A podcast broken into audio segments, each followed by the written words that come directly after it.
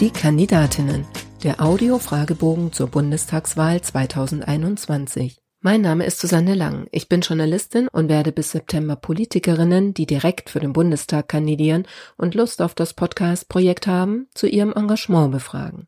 Was treibt sie an und wie wollen sie Politik verändern? Diesmal mit Dr. Paula Pirchotter, geboren 1986, Fachärztin für Radiologie an der Universitätsklinik in Leipzig, 2014 in Thüringen und 2019 in Sachsen an den Koalitionsverhandlungen für die Landesregierungen zu den Themen Gesundheit und Pflege beteiligt, aktuell Spitzenkandidatin der Grünen in Sachsen und Direktkandidatin im Wahlkreis 153 Leipzig II. Frau Pirchotter, wann war für Sie klar, ich möchte Abgeordnete im 20. Deutschen Bundestag werden? Also ich bin ja Ärztin und habe die Corona-Pandemie in einer sehr, sehr großen Klinik wirklich vor Ort erlebt. Und wir haben dort ja ganz explizit immer die Entscheidungen von Politik auch ein Stück weit ähm, sehr eng mitverfolgt, weil wir vieles von dem ausbaden mussten, was da entschieden wurde. Und da hatte ich schon immer sehr stark das Gefühl, dass nicht genug Medizinerinnen und Mediziner und andere Gesundheitsberufe auch im Bundestag sind, um auf diese Entscheidungen Einfluss zu nehmen. Und das war so der letzte große Grund, ähm, jetzt diesen Schritt zu machen. Was war die größte Hürde auf dem Weg zu Ihrer Kandidatur? Wenn man in der Klinik mit Schichtdienst arbeitet, definitiv die Vereinbarkeit von Beruf auf der einen Seite und politischem Engagement. Weil einfach, wenn man Spätdienste hat und politisches Engagement ja oft auch vor allen Dingen in den Abendstunden stattfindet und an den Wochenenden, wenn man auch wieder Wochenenddienste hat, das ist ähm, mit sehr viel Planung verbunden, dass das überhaupt geht. Und dann darf man auch nicht vergessen, Kliniken sind es nicht unbedingt gewohnt, dass ihre Mitarbeiterinnen und Mitarbeiter politisch aktiv sind. Und da gibt es durchaus auch immer mal wieder Chefs, äh, die das auch nicht gerne sehen. Das ist nicht so verbreitet wie in anderen äh, Berufszweigen. Und das war schon auch immer ein Punkt, wo man sehr vorsichtig sein musste. Das heißt, Sie haben aber einen verständnisvollen Chef? ähm, inzwischen ähm, muss man, glaube ich, sagen, dass der Fachkräftemangel so groß ist, dass äh, auch das politisches Engagement in der Klinik ähm, leichter ermöglicht. Erklären Sie in drei Sätzen, was Sie als Bundestagsabgeordnete erreichen wollen. Also ich will mich natürlich dafür einsetzen, dass Gesundheitspolitik endlich besser wird. Ich habe auch in der eigenen Familie, das war auch der Grund, warum ich überhaupt mal Medizin studiert habe, sehr schwer kranke Menschen erlebt, auch was Gesundheitssystem für diese Menschen oft bedeutet, was da alles nicht funktioniert. Und ich möchte, dass Gesundheit endlich in unserem Land stärker danach bezahlt wird, wer eine gute Qualität anbietet und nicht nur wer die meisten Operationen und Leistungen abrechnet. Das kann Gesundheitsversorgung in diesem Land sehr viel besser machen. Und ich möchte, dass wir gleichzeitig darauf achten, dass die Arbeitsbedingungen für die, die im Gesundheitswesen arbeiten, endlich besser werden. Wir haben Pflegende, mit einer deutlich höheren äh, Krankentagsanzahl an äh, depressionsbedingt. Wir haben immer noch eine höhere Suizidrate, gerade bei jüngeren Ärztinnen und Ärzten. Und da müssen wir einfach besser werden, damit die, die andere gesund machen sollen, nicht mehr länger so oft von ihrem eigenen Job krank werden. Wer glauben Sie, wird sie wählen und warum? Ja, die Menschen vor allen Dingen hier in Leipzig, äh, die in meinem Wahlkreis leben und denen es einerseits super wichtig ist, dass in der nächsten Bundesregierung jetzt endlich ehrlicher und echter Klimaschutz auch mal ganz oben auf der Prioritätenliste steht. Und ich glaube, da stehen wir halt als Partei wie keine andere dafür. Und die gleichzeitig auch wollen, dass bei diesen ganzen Veränderungen, die jetzt auf uns zukommen, nicht bei uns hier im Osten die Fehler der 90er Jahre wiederholt werden. Das heißt, dass immer jemand drauf schaut, dass der Strukturwandel gut abgepuffert ist, dass Familien sichere Rahmen vorfinden, dass es nicht wieder zu diesen Traumatisierungen wie in den 90er Jahren kommt.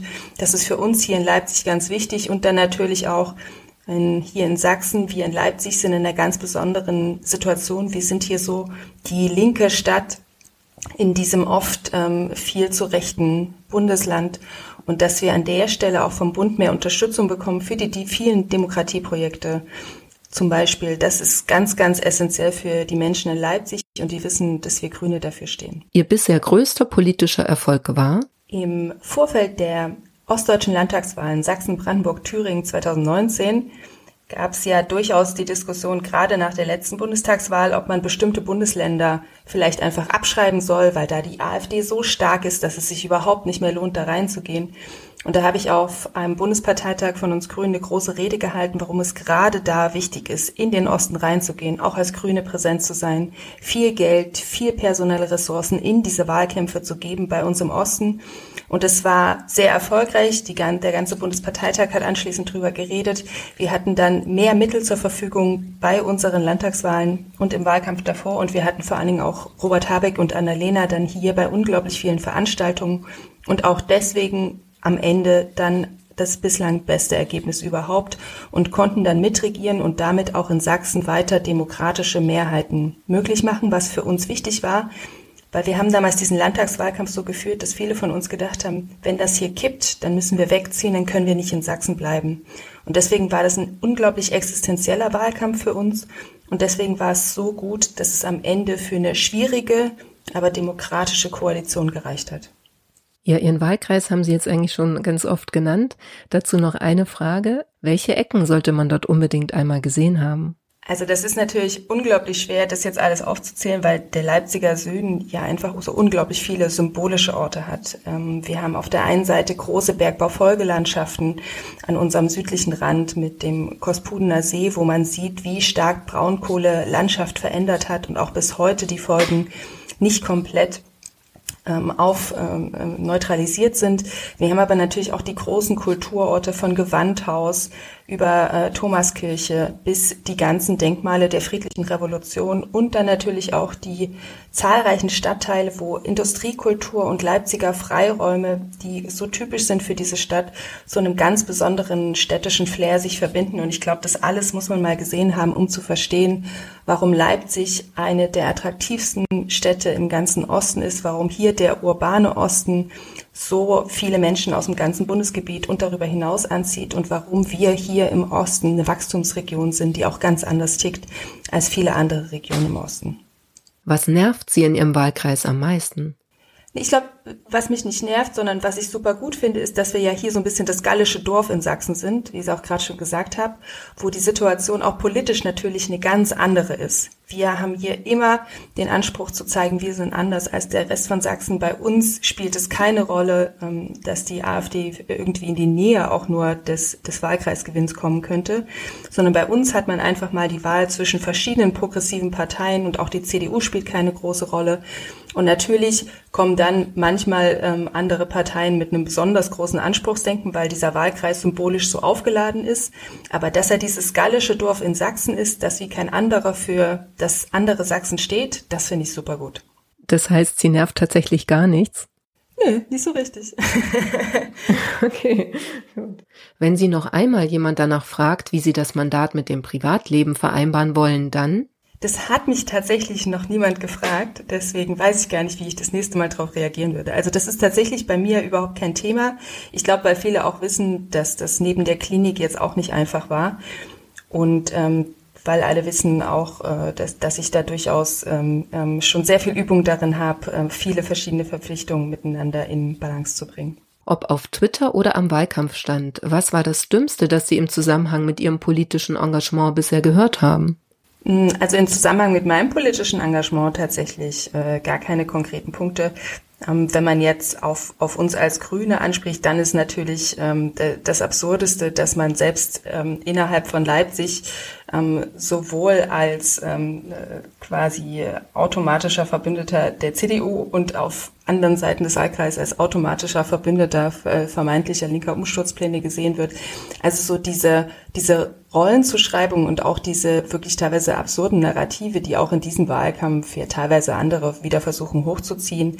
Und wenn man die mal nebeneinander legen würde, merkt man eigentlich, wie absurd das ist. Also immer diese diese äh, Versuche, äh, Grüne auf eine Seite zu zwingen, ähm, das ist schon sehr nervig und das äh, verfängt, glaube ich, auch kaum bei den Leuten hier. Und das ist äh, somit das, was einem am häufigsten begegnet bezüglich der wirklich absurden Narrative. Welchen alten, weisen Mann schätzen Sie und warum? Da fallen mir einige ein. Ich würde jetzt zum Beispiel mal Václav Havel nennen, einfach weil wir hier und äh, wenn man in Sachsen lebt, dann, dann ist Tschechien und dann ist Polen einfach noch mal ein Stück näher, als wenn man vielleicht in Frankfurt oder in Köln lebt.